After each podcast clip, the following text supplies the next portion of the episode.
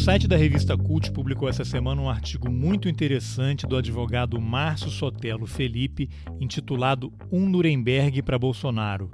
Para abreviar a história, a Nuremberg citada por ele é a cidade alemã em que se instalou o tribunal para julgar nazistas pelos crimes contra a humanidade cometidos durante a Segunda Guerra Mundial.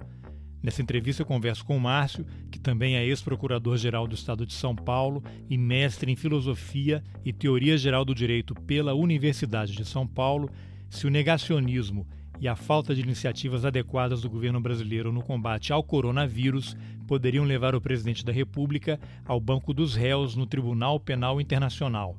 Possibilidade essa, inclusive, mencionada essa semana pelo ministro do Supremo Tribunal Federal, Gilmar Mendes. Eu sou Carlos Alberto Júnior e esse é o Roteirices. Vamos nessa. Márcio, você escreveu um artigo na revista Cult intitulado Um Nuremberg para Bolsonaro. Eu sempre acho bom a gente começar pelo começo, então eu vou te pedir para fazer brevemente, dentro do possível, porque o tema é muito amplo, o que é que foi o Tribunal de, de Nuremberg e como é que ele se relaciona ao que a gente tem hoje, que, que é o Tribunal Penal Internacional. Tribunal de Nuremberg foi o julgamento dos criminosos de guerra nazista. Né? É, ali, naquele momento, na verdade, historicamente, um pouco antes, né? o primeiro episódio realmente importante, grave, desse tipo de conduta que leva ao assassinato, genocídio de milhões de pessoas, ele começa no século, o primeiro genocídio do século XX é o genocídio armênio, né? Foi o genocídio armênio em 1915 que a Turquia, o Estado turco na época promoveu uma matança de que vitimou cerca de um milhão e meio de, de armênios. Mas se você mencionar isso na Turquia, você vai preso, né? Porque eles não admitem. É, é, eles não aceitam, não. Uma parte da comunidade internacional aceita, outros não, outra não. A França, inclusive, é, tem um, uma norma, você negar o, o genocídio armênio, né, está sujeito a alguma sanção. A França tem uma posição muito firme em relação a isso. Mas em relação a outros países, há interesses políticos, né, que acabam prevalecendo e a Turquia não aceita mesmo. Já naquela época houve uma tentativa de, de responsabilização do Estado turco, né, que, que acabou dando em nada. Aí veio o, o nazismo e houve uma, esse episódio né, de, de se fazer um, um julgamento, havia é, posições discordantes entre as potências vencedoras, né? tinha Stalin queria passar todo mundo pela, pelo pelotão de fuzilamento. No final, eles acabaram encontrando uma, uma saída civilizatória que abriu um precedente é, importante, criou instrumentos de direito internacional para punir atitudes desse tipo, que são instrumentos necessários, né, Carlos Alberto? Porque veja o que, que é o, o Estado moderno. O Estado moderno é o ente mais é, lesivo, né, mais ofensivo que a história conheceu. Ele concentra imensos recursos ele controla a ciência, a tecnologia, ele tem o monopólio da violência. Com o avanço da, da, da, da ciência, da técnica, da tecnologia, o Estado é uma arma poderosa. Né? E na mão de delinquentes, como o, quem estava à frente do Estado turco em 1915, ou dos delinquentes nazistas, né? com esse instrumental, com esse ente tão lesivo, né? é capaz, como foi capaz mesmo, como fez, né, de levar à morte 6 milhões de pessoas. Né? 6 milhões é o holocausto judeu, mas o número é muito maior, porque outras, é, outros grupos foram atingidos, na esquerda, comunistas, socialistas, homossexuais, testemunhas de Jeová. Então se criou, foi feito o Tribunal Internacional e começa a nascer aí uma construção jurídica que pune agentes do Estado responsáveis por atos dessa natureza, assim, dessas, dessas violações gravíssimas que ameaçam populações inteiras, que ameaçam grupos étnicos, religiosos. E a partir do Nuremberg se construiu essa doutrina até chegarmos à criação do Tribunal Penal Internacional, o TPI, é, por força do Estatuto de Roma, que é um, um acordo assinado entre é, alguns países, vários países não, não subscreveram, e que tem algumas limitações técnicas, né? É, tem algumas condições para que ele seja para que ele seja aplicado. Ao lado disso?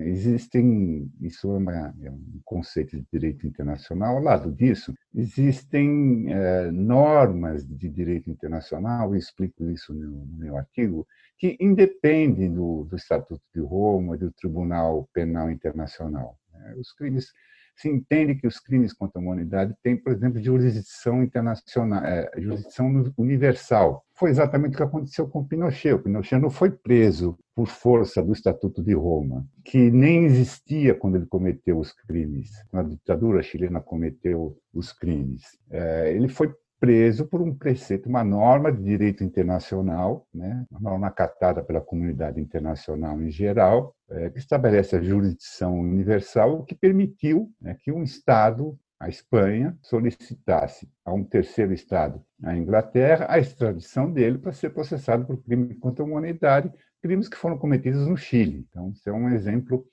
é, bem claro de como funcionam essas normas, funcionam essas normas de direito internacional, quais são os conceitos envolvidos nisso. Mas nesse caso do Pinochet, haveria necessidade de que algum cidadão espanhol tivesse sido vítima ou in, é independentemente Não, disso? Independentemente disso.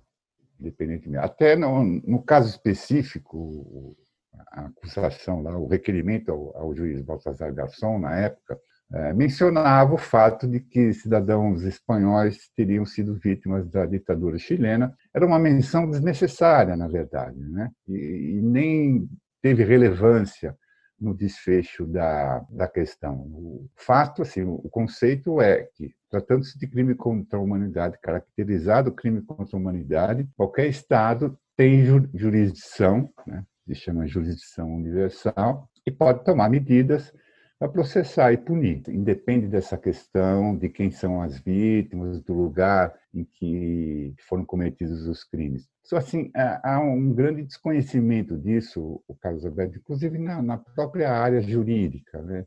Penalistas até importantes estranham um pouco esses conceitos, porque não há a informa não são formados, não são não tem informações sobre direito penal, sobre direito internacional, sobre direito penal internacional e tentam jogar os conceitos é, muito rígidos do direito penal interno para o direito penal internacional. O direito penal internacional tem outros parâmetros. Então, essa coisa causa estranheza, né? Causa um pouco de estranheza no público e causa um pouco de estranheza até no próprio meio jurídico, porque eles não têm essa formação. E, e às vezes vêm trabalhos doutrinários, tem um, colega nosso aí, é um brilhante advogado, um penalista, que escreveu um artigo dizendo que a condenação do Brasil no, no caso do, do Araguaia, né, não tinha cabimento, não devia ser aplicado, porque fere princípios do direito penal. Eu tive uma polêmica com ele que eu fiz exatamente essas ponderações. Olha, é outra ordem de conceitos e, e você não está dominando essa outra ordem de conceitos. Né? Então é isso. É, é, antes de mais nada, uma batalha pela informação, alguns aspectos específicos do direito que não são conhecidos e que a gente tem que dizer.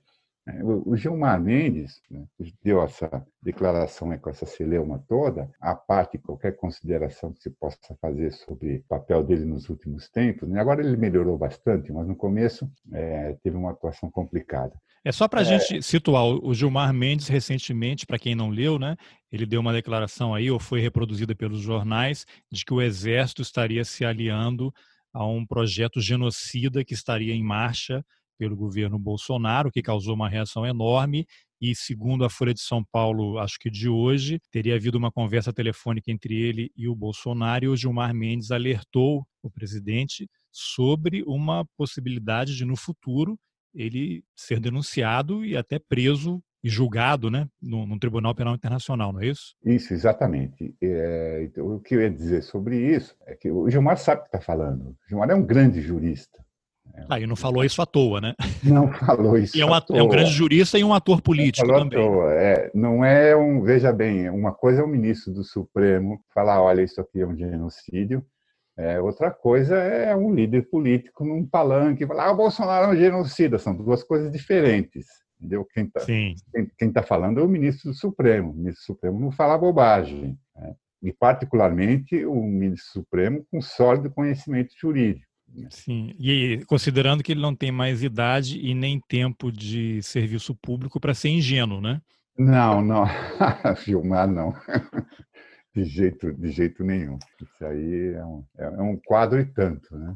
Então, mas aí você, tá, eu te cortei teu raciocínio aí. Você estava mencionando aí a fala do Gilmar, né? É, sim, eu estava mencionando a fala do Gilmar a propósito dessa questão ser uma, uma questão séria, fundamentada tecnicamente, né, com conceitos solidamente estabelecidos. A questão do Gilmar para ilustrar isso. Né? Tá, agora, o, você começou o artigo lá na revista Cult citando o caso do Pinochet. Só para a gente fechar esse capítulo, o Pinochet ele ficou detido na Inglaterra durante meses, mas ele, a justiça não autorizou a extradição dele para a Espanha para ele ser processar julgado na Espanha. Ele voltou para o Chile, morreu lá como senador vitalício, né?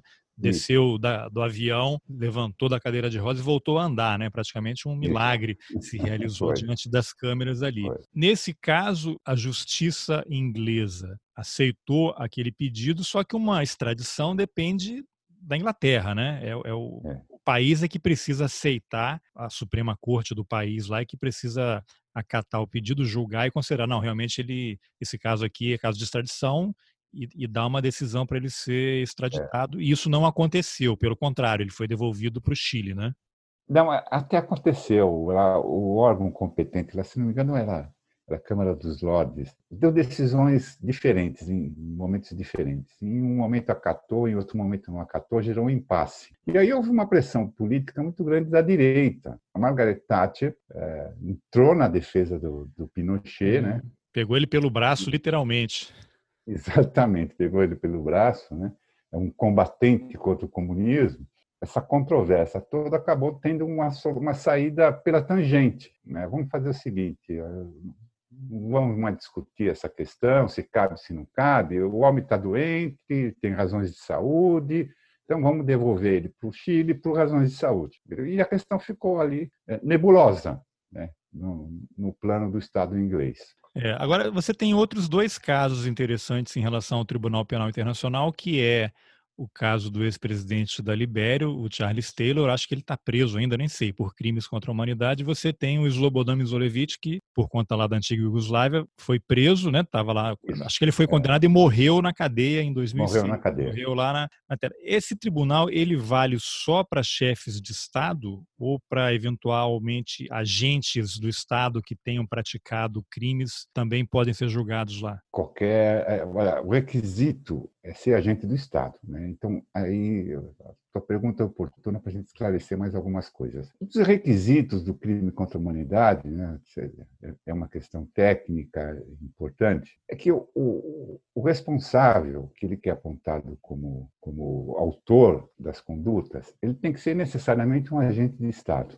Ele não pode ser um particular, um grupo particular. O crime é cometido sempre por um Estado, por agentes do Estado. E aí, qualquer agente do Estado que haja prova do envolvimento, né, que seja perpetrador, que seja o formulador da política de extermínio, né, que seja apontado como responsável, desde o chefe de Estado, não há imunidade, até o PM, o cabo da PM que está ali fazendo o seu trabalhozinho de, de, policial. Qualquer agente do Estado, mas tem que ser agente do Estado. Certo. Em qualquer, em qualquer nível e não tem prescrição, porque crime contra a humanidade entende-se que é imprescritível. Imprescritível. Imprescritível. Tá, então, por exemplo, agentes da ditadura brasileira que torturaram, mataram, desapareceram com corpos durante a ditadura brasileira, que estiverem vivos, eles estariam sujeitos a serem processados no Tribunal Penal Internacional. Não, ah, então aí nós vamos fazer outra, outra distinção técnica. É o seguinte: é, existem duas ordens de normas na questão. Existem as normas estabelecidas pelo direito internacional por força da prática reiterada, por força do costume internacional. São normas que independem de tratados ou convenções, são normas obrigatórias, são normas vinculantes. É um tipo de norma que eu vou chamar norma costumeira imperativa de direito internacional. Isso é uma coisa. Outra coisa é a existência de normas que são estabelecidas por tratados, por convenções, né, por acordos entre os Estados. É, as duas seguem paralelas, né? e, e podem paralelas nem seria um bom, um bom termo no caso, porque elas podem se, se encontrar. Né? Mas elas seguem caminhando juntas. No caso dos tratados, das convenções, eles se aplicam somente àqueles países que assinaram aqueles instrumentos. Então, o Estatuto de Roma se aplica é, apenas para os países signatários, não se aplica, por exemplo, para os Estados Unidos, que não reconhece. Agora, outro tipo de normas, normas costumeiras de direito internacional, aquelas pelas quais o Pinochet foi, foi alvo de um pedido de extradição, o Eichmann foi processado em Israel, os criminosos nazistas. Este é outro tipo de norma que independe de tratado e elas são aplicadas devem ser aplicadas quando, por força, no caso do Tribunal Penal Internacional, por força de algumas restrições que existem no Tribunal Penal Internacional, é, no Estatuto de Roma, ela não pode ser aplicada. Exemplo, o, Estatuto de Roma, que rege o Tribunal Penal Internacional, limita a aplicação das normas àqueles crimes que foram cometidos após o Estatuto. Os crimes anteriores, não. Então, os crimes do Pinochet estariam fora disso, os crimes do, da ditadura militar estariam fora das normas do Tratado do Estado de Roma, da jurisdição penal internacional. Aí o que, que se aplica? Aquele outro tipo de norma, né, que eu chamei norma imperativa de direito internacional, que não tem essas limitações. As duas coisas tratam de crime é, contra a humanidade. É que, no caso de, de convenções, de tratados, os estados aceitam algumas regras, né, concordam com elas, subscrevem o tratado e aplicam dentro daquelas restrições, daquelas normas que eles convencionaram.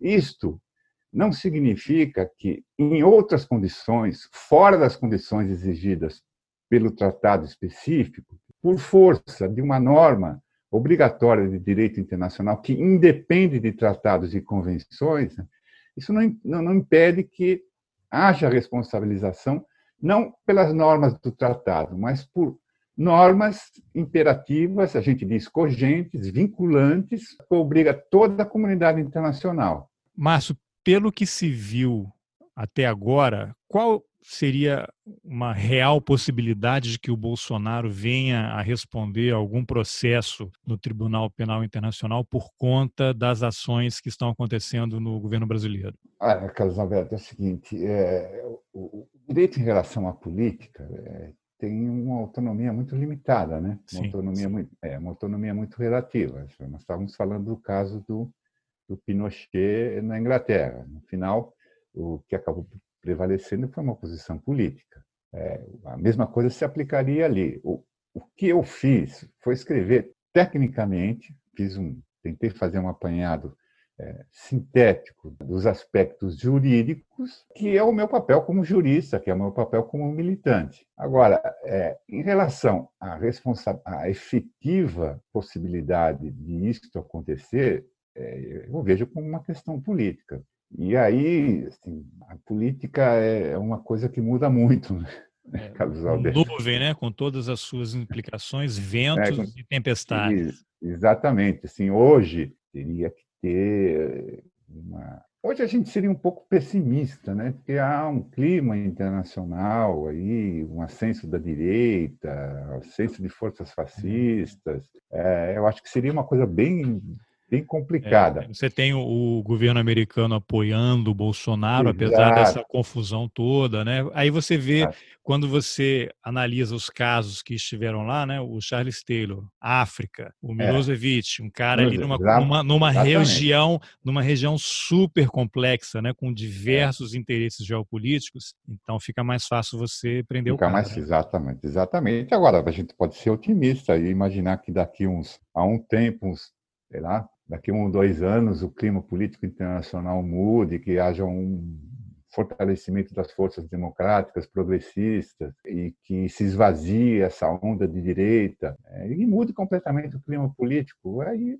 Agora, nada impede que haja uma denúncia, né? Mesmo que não, não, não deem nada, é, entidades e organismos internacionais e, e, entidades representativas da sociedade civil podem muito bem é, Pode. estruturar alguma ação e apresentar uma denúncia, né? Sim, sim. O próprio, o próprio Tribunal o Penal Internacional tem um promotor que pode, de ofício, ou seja, sem provocação nenhuma, iniciar o procedimento ou a requerimento de, de alguém, de interessado, de cidadãos, é, pode fazer uma solicitação a ele para que inicie o procedimento. Isso é, é, muito tranquilo. Agora, no caso das ações que estão acontecendo aí no Brasil, eu queria até me remeter a, a, Hannah, a própria Hannah Arendt, quando ela escreveu lá o livro lá sobre o Heichmann e a banalidade do mal, né? Vou fazer de uma forma muito simplista aqui. Você que conhece mais o tema, fica à vontade para me corrigir a qualquer momento. E no livro, ela se referindo ao Heichmann, né, dizendo que ele era, de certa forma, banal o tempo todo, mas o que o tornou tão perigoso era que ele não tinha, digamos assim, uma, uma consciência, né, muito entre aspas, ali do que ele fazia. Não que ele fosse uma pessoa sádica e cruel, ele era literalmente uma espécie de engrenagem daquele Estado e mostrou o risco desses burocratas, políticos, racionalistas, servidores públicos, civis e militares capazes dos crimes mais horríveis se eles apenas fazem o que a máquina do Estado deles exige. E aí que leva também aquela famosa analogia que fizeram, acho que foi na época do, do AI-5, né? Eu não sei se foi um ministro, militar ou, ou civil à época, dizendo que o problema não era o AI-5 em si, mas o guarda da esquina. O que me parece uma tentativa de desmontar a cadeia de comando e tirar a responsabilidade de quem estruturou tudo isso. Ora, quem deu poder ao guarda da esquina, certamente despreparado para exercer aquele poder, foi a autoridade mais, mais alta do, do Estado, é. né? Havia uma, uma cadeia de comando. E aí eu faço essa confusão toda, digamos assim, para te perguntar: isso não se aplicaria, por exemplo, ao que os militares estão fazendo no Ministério da Saúde? Quando você aparelha um ministério tão importante em meio a uma pandemia, com pessoas que não são preparadas, não têm formação naquela área, e aí você até citou no artigo, né, matérias da Folha de São Paulo, em que em março já havia uma estimativa de mortos de 100 mil pessoas, o governo não fez nada. Há relatos de que o Bolsonaro queria mudar a bula da cloroquina para incluir que o medicamento era eficaz no combate ao coronavírus, quando já se sabe que não é ou ainda não tem confirmação. Militares levando cloroquina às aldeias indígenas já denunciaram ao Ministério Público essa tentativa de fazê-los eh, ingerir a medicação. Até o secretário de Saúde indígena ameaça processar os índios que o denunciarem por causa disso. Então você tem uma confusão muito grande aí acontecendo. Você acha que, eventualmente, esses servidores que estão funcionando como engrenagem disso tudo poderiam também vir a ser responsabilizados? Sim, sim. É, isso isso, isso, isso, é previsto, né? A cadeia de, de, de, responsabilização, ela vai em todos os níveis do Estado. Ela vai desde o chefe de Estado né, até que pode não, não fazer absolutamente nada, a não ser é, determinar, dar orientação né? e não sair do gabinete dele, até o subordinado dele, o subordinado do subordinado e todo mundo que estiver envolvido desde que ele tenha a, escolha moral, ele tenha a possibilidade moral de não acatar aquela ordem. Então, se ele tem escolha, Eichmann tinha escolha, ele podia ir para casa. Não, não, não, quero participar do, da deportação de, de, milhões de judeus. Ele tinha uma escolha moral, ele podia ter elegido, podia ter eleito essa opção. Ele não fez isso. É, quem está no Ministério da Saúde, o Pazuello, o secretário-geral, os técnicos, todo aquele pessoal tem uma escolha. Eles podem dizer, não, eu não quero, isso aqui está levando à morte de milhões de brasileiros, essa política, a desinformação, todo o boicote que inspirado pela atitude do Bolsonaro, eu tenho a, escolha de não participar disso e vou para casa. Né? Então, em todos os níveis há a responsabilização do chefe de Estado ao, no exemplo que você citou aí do, do AI-5, ao o, o, inspetor, o, o, o guarda da esquina. O guarda da esquina, o inspetor de quarteirão, todo mundo. A única forma de escapar dessa responsabilização é a pessoa demonstrar, o sujeito demonstrar, olha, eu fui coagido de tal forma né, que eu não tinha como sair daquela situação. Se isso acontecer, pode ser, pode ter sido, alguém pode ser forçado a tomar um, uma conduta sob uma ameaça grave, violenta, é, com o revólver na cabeça, com uma ameaça de represália terrível, e ele dizia, olha, não tinha escolha. Agora, o Pazuello, Pazuello pode, é general da ativa, vai para vai, vai o quartel. Ele está lá porque ele está. Ele foi lá para isso, né? Ele, ele foi, lá, está fazendo uma escolha. Ele está fazendo uma escolha. Ele foi lá para é. isso. Então, não, não, não exime ninguém de responsabilidade desde que a pessoa tenha a possibilidade de escolha. É, e algumas coisas, como alguém já disse, simplesmente não se aceita, né? Simplesmente não se aceita, né? O, o Carlos Alberto, você vê, morrem mil pessoas por dia. Disse alguém aí outro dia, cai um Boeing todo dia. Nós estamos passando de 70 mil mortos, nós vamos chegar a 100 mil mortos. É, e aí? Uma, uma coisa que eu acho sempre muito interessante, porque até tem um amigo meu, um jornalista, o Luiz Carlos Azedo, ele faz umas lives aí, ele sempre faz referência a um livro, eu esqueci o nome do autor, mas é Os Sonhos de Einstein, em que o, o autor relata um, um, episódio como é que o tempo são vários tempos, né? Você tem o tempo cronológico, que é esse que nós vivemos, você tem o tempo da política, você tem o tempo do judiciário, e quando as pessoas assistem a cenas e situações tão complexas e terríveis como a gente está vendo, fica todo mundo muito ansioso, né? Mas ninguém vai fazer nada, não vai acontecer nada, porque você está vendo morte e absurdos e violência todo dia. E, no geral, a percepção é de que há uma inércia, né? Que as coisas não estão acontecendo, mas é que os tempos são outros. Eu mesmo fico muito incomodado quando eu vejo determinadas situações e eu me pergunto, mas vem cá, o presidente falou isso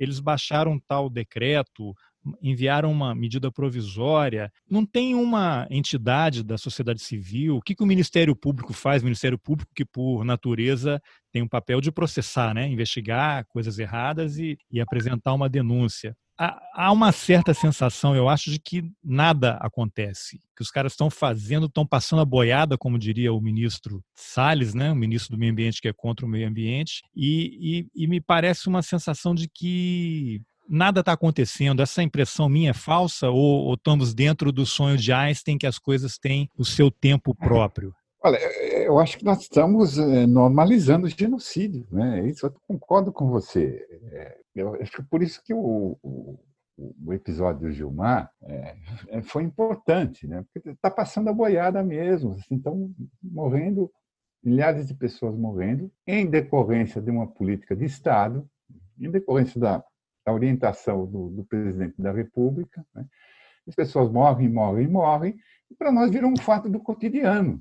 Parece que não está acontecendo nada. Né? São 75 mil pessoas morrendo, mortes que seriam evitáveis. A China controlou a pandemia com 4 mil mortos. A China tem 1,3 bilhão de habitantes né? e é um país de dimensões continentais, tal qual os Estados Unidos, tal qual o Brasil. As mesmas condições que nós estamos submetidos. Né? População, dimensão continental. Então, vamos, vamos, vamos fazer uma comparação. É perfeitamente possível, se a China fez, é perfeitamente possível ter controlado isto com um número muito menor de mortes. Então, está havendo realmente uma política que está conduzindo à morte de milhares de brasileiros. Gilmar Mendes, ótimo que tenha sido Gilmar Mendes, né, que é ministro supremo, porque tem voz, né, deu um grito, pô, mas para, isso não é possível que a gente aceite isso desta forma. Agora, Carlos Alberto, eu não, não sou sociólogo, né? Eu não sou sociólogo, eu acho que historiadores do futuro, sociólogos do futuro. Se houver futuro, é, né? Se houver futuro, vão conseguir dar uma explicação para isso. É, o, que a gente pode dizer é que é política, né? E, e, a política são escolhas. A política não é uma ciência exata. Né? Mas o que, que é as instituições do Estado? E aí, quando eu menciono isso, eu digo Ministério Público Federal, estadual. O senhor foi procurador-geral do Estado de São Paulo, conhece também como é que funcionam essas coisas. E a gente sabe também que dentro dessas instituições, desses órgãos, você tem gente que pensa como presidente, né? Não é porque é Ministério Público não, que todo mundo pensa do sim. mesmo jeito. Você tem essa é. diversidade inteira. Eu até me lembro que há, há, pouco tempo eu fiz uma entrevista com a Eugênia Gonzaga, né, subprocuradora, hum. que cuida muito da questão da lei de anistia, dos desaparecidos políticos. Eu conheço. Eu, per eu perguntei para ela, mas por que, que o judiciário não aceita essa questão de crime contra a humanidade para punir os torturadores que ainda estão vivos e tal? Ela disse, porque dentro do próprio judiciário e do Ministério Público, inclusive colegas meus, pensam que é preciso virar a página, que não adianta ficar voltando a isso. E quando você tem já um entendimento universal de que são crimes imprescritíveis, né? Então aí quando uhum. entra o fator ser humano, as coisas complicam, né? É, eu acho que tem um pouco aí, a gente pode aprofundar um pouco essa essa, essa questão, né, né Carlos Alberto? O, o judiciário hoje, hoje estruturalmente no Brasil, ele é ele é uma força conservadora por origem de classe, né? Apesar de serem concursados, né? É, então, são concursados, mas quem são esses concursados? Exatamente, quem conseguiu estudar. Né? Quem conseguiu estudar hoje. E quem consegue vez... estudar no Brasil, é cada é, vez mais difícil, né? Cada vez mais difícil. A origem de classe deles é, é gente de classe média, de classe média, média alta para cima, que vem com todos os vícios, né? com todas. A, a Madalena Chauí diz que a classe média brasileira é uma aberração ética, cognitiva, é, tem mais uma outra aberração aí. São produtos da classe média brasileira. Os livros do Gessé de Souza, os trabalhos do Gessé de Souza, tratam bem, faz uma análise muito interessante dessa questão da, da classe média no Brasil. Ou seja, eles são extremamente conservadores, são preconceituosos, têm toda a mentalidade discriminatória, tem aquele sentimento de superioridade social em relação à massa da população, à massa de excluídos, pobres, negros. uma parte dela, Carlos Alberto, ela, é protofascista. São pessoas que não se tornam fascistas de carteirinha, assim, por falta de circunstância. É, então, todo o aparato do Judiciário, do Ministério Público brasileiro, estão contaminados por essa, essa condição é, estrutural da, da sociedade brasileira. Eles, eles são extremamente conservadores, não estão interessados em fazer do, do direito, dos instrumentos que eles têm na mão, um fator de progresso social, não são comprometidos com ideias progressistas, não são comprometidos com direitos humanos.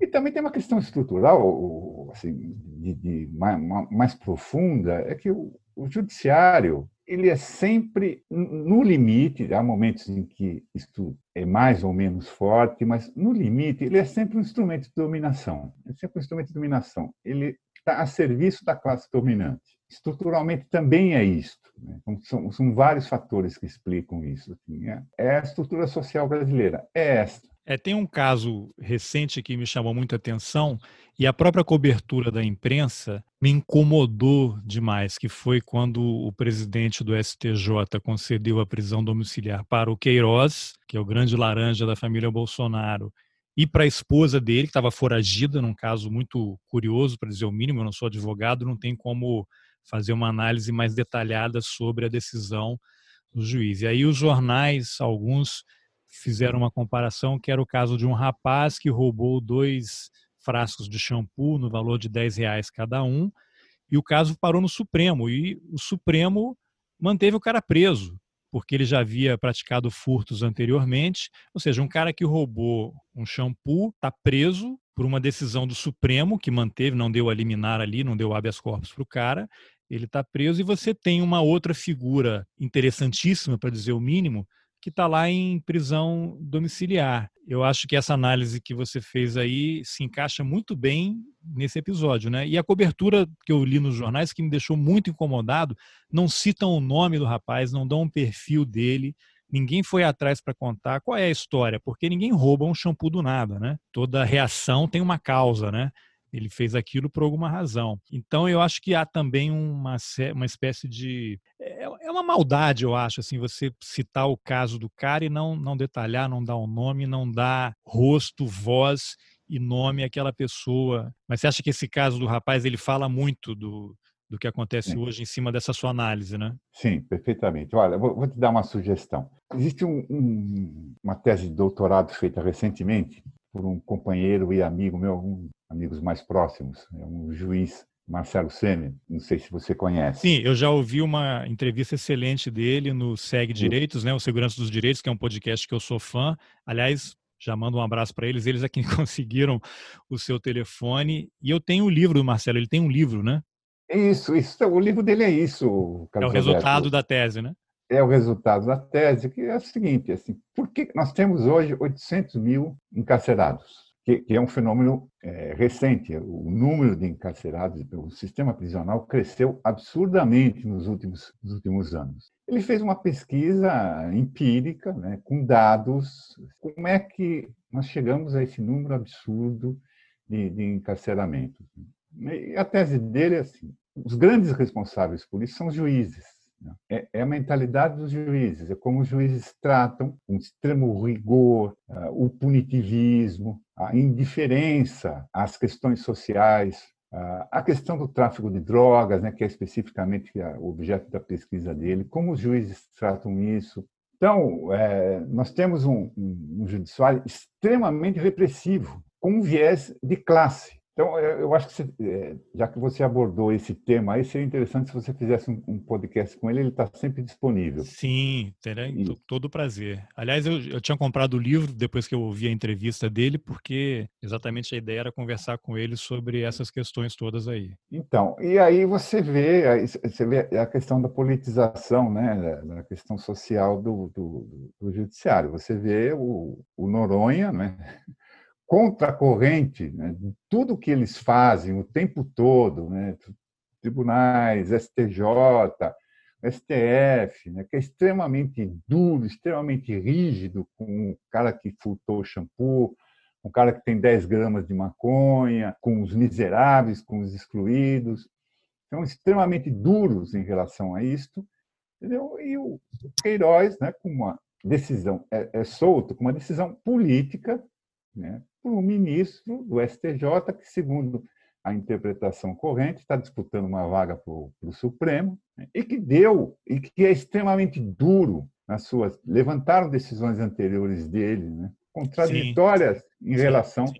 À, à, decisão que ele deu no, no caso do Queiroz. Então, é, é, é um pouco o que a gente estava falando aí. Né? É, o que me lembra uma, uma frase do, do próprio presidente Bolsonaro dizendo que foi amor à primeira vista, quando ele conheceu é. o, o, o, o, juiz, né, o ministro do STJ. E aí a minha pergunta é se essa paixão do presidente por ele vai acabar levando o magistrado para a cadeia ou para uma vaga no Supremo, né?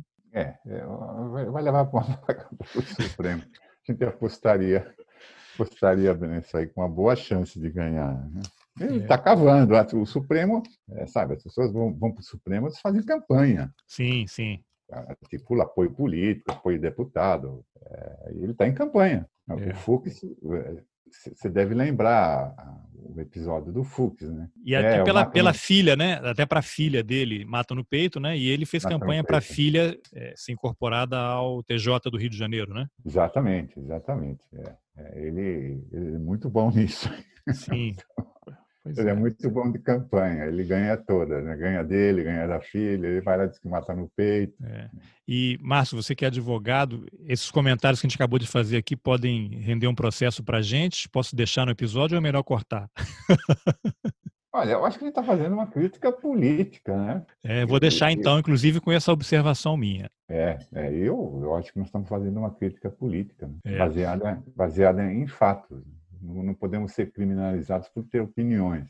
É, e além do que, contra fatos não há argumentos, né? Contra até há, né? Até, é. até há, né? Hoje em dia há. Então, Márcio, obrigado pela entrevista. Tomara que essa sua análise aí de um tribunal de Nuremberg para Bolsonaro em algum momento seja tema de debate, né? Não que ele vá ser condenado lá, mas que a sociedade fique mais atenta ao que está acontecendo Isso. e cobre medidas, né, que, que de alguma forma resultem numa punição, né, porque não dá para te cansou de impunidade, né? Isso e que se pare de normalizar o, o genocídio, né? É isso. Ficar apático em relação a isso. Tomara.